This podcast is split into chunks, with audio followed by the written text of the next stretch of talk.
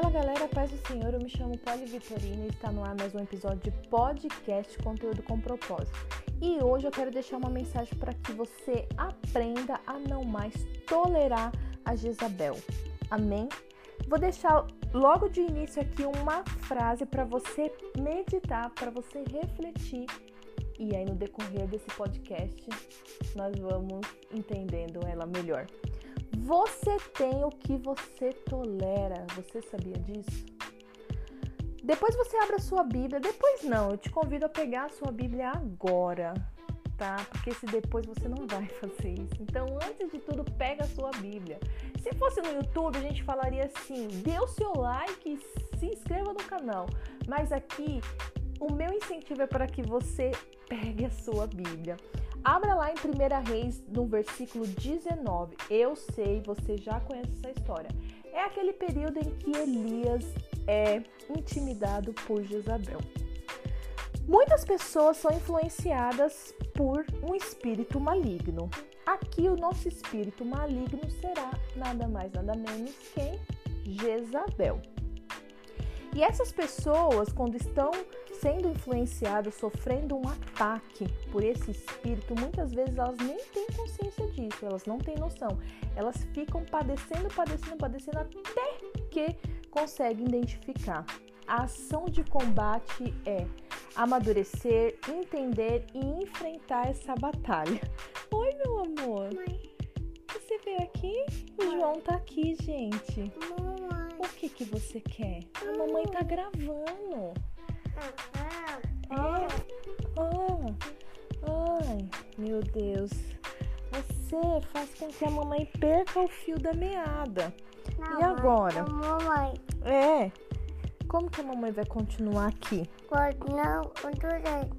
É, né? Então tá, vamos continuar aqui. A ação de combate é amadurecer, entender e enfrentar essa batalha. Se você tem pessoas por perto que te geram medo, receio insegurança, você precisa amadurecer, entender e enfrentar essa batalha. E por que, que eu fa- enfatizando aqui enfrentar essa batalha? Porque lá em 1 Reis 19 você vai ver que o profeta Elias, após ter matado lá os 400 profetas lá de, de, de Jezabel, né?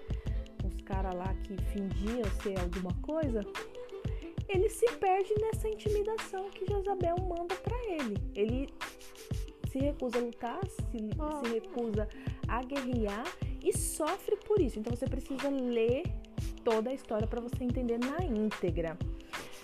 Precisamos orar para que não venhamos tolerar Jezabel. Precisamos rever os nossos relacionamentos.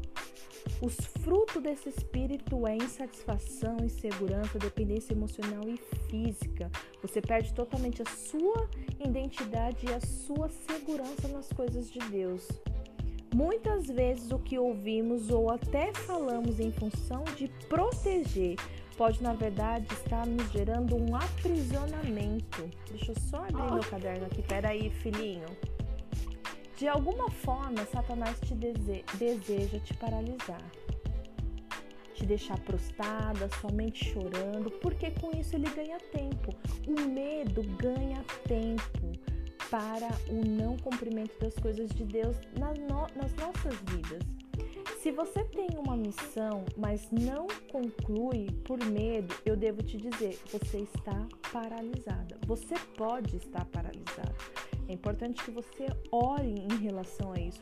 Se você tem uma missão, mas evita resolver, uma missão não. Se você tem alguma questão que, que precisa ser resolvida, mas você não consegue resolver por medo do que pode acontecer, tipo, você precisa falar a verdade com uma pessoa, você precisa orientar uma outra pessoa, você precisa se acertar com alguém, mas você tem medo da reação, você não consegue fazer isso.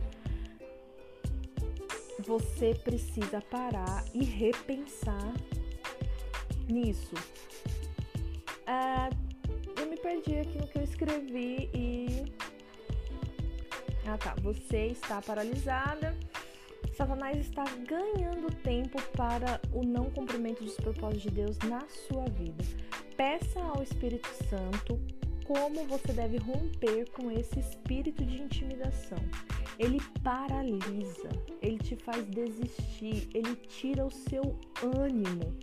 Temos que andar sempre de, mão, de mãos dadas com o Espírito Santo, porque a palavra nos afirma que onde o Espírito de Deus está ali a liberdade. O fruto do Espírito está lá em Gálatas 5:22. Depois você lê lá e a obra da carne está também em Gálatas 5:20. Você lê lá porque vai ser uma bênção essa leitura para sua vida. Eu não vou ler aqui porque eu acho que por si só o podcast já vai ficar bem extenso. Então, se eu for ler todas as mensagens aqui, os versículos, as referências, vai estender ainda mais.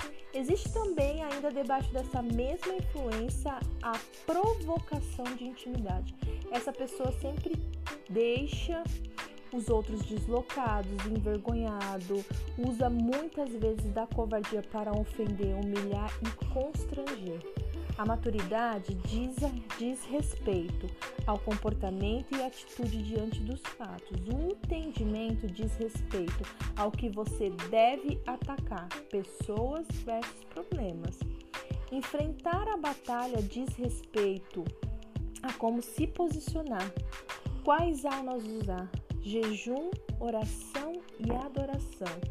O que atrai essas ações, essas influências seja de nós a outros ou dos outros a nós, mais especificamente, seja você uma tolerante de intimidação ou uma pessoa que provoca essa intimidação. Existem os dois lados. Ou você pode estar no posicionar, você pode estar posicionada a tolerar, ou você pode ser uma pessoa que provoca.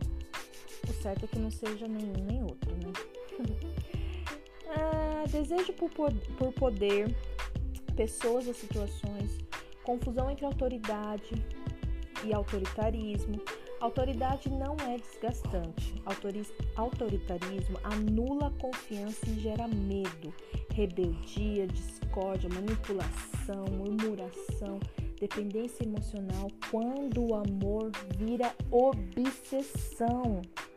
Você deseja que a pessoa te dê satisfação de tudo. Algumas frases podem ser sinais de dependência. Eu faço como se fosse para mim. Eu cuido como se fosse meu. Eu dou como se fosse para mim. Pensamentos que convencem que sendo assim é o certo, é o melhor. Mas o bem ou o bom que é para você pode não ser para os outros. Isso pode estar ligado à aprovação e à aceitação. O inconsciente fala: é só um bolinho, é só um café, e na real a pessoa faz um banquete. Eu faço tudo, pode deixar.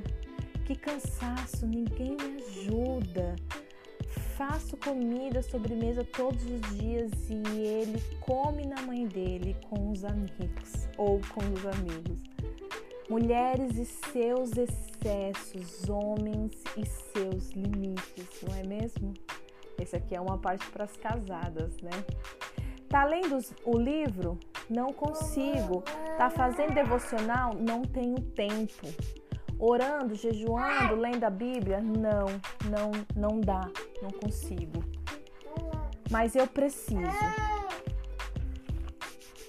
que minha mãe me dê atenção, que meu marido olhe nos meus olhos, que meus filhos me entendam quando eu atraso com o, amor, com o almoço, que meu chefe entenda meus atrasos, que minhas amigas me elogiem, mas onde o Espírito de Deus está, a liberdade. Você não precisa ficar com esses pensamentos que te levam a estar cativa.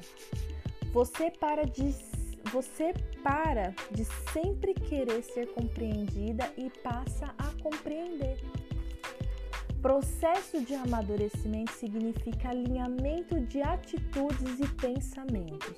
Um ambiente leve consiste em coisas e pessoas nos lugares certos. Não tema a partilha das pessoas, a partida das pessoas, não tema a renúncia.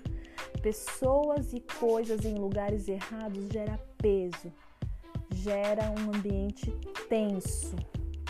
Valorize sim pessoas mais do que oportunidades, mas não negocie os princípios de toda uma caminhada com Deus para poupar suas emoções ou a de outra pessoa. Não se anule, não anule a Deus.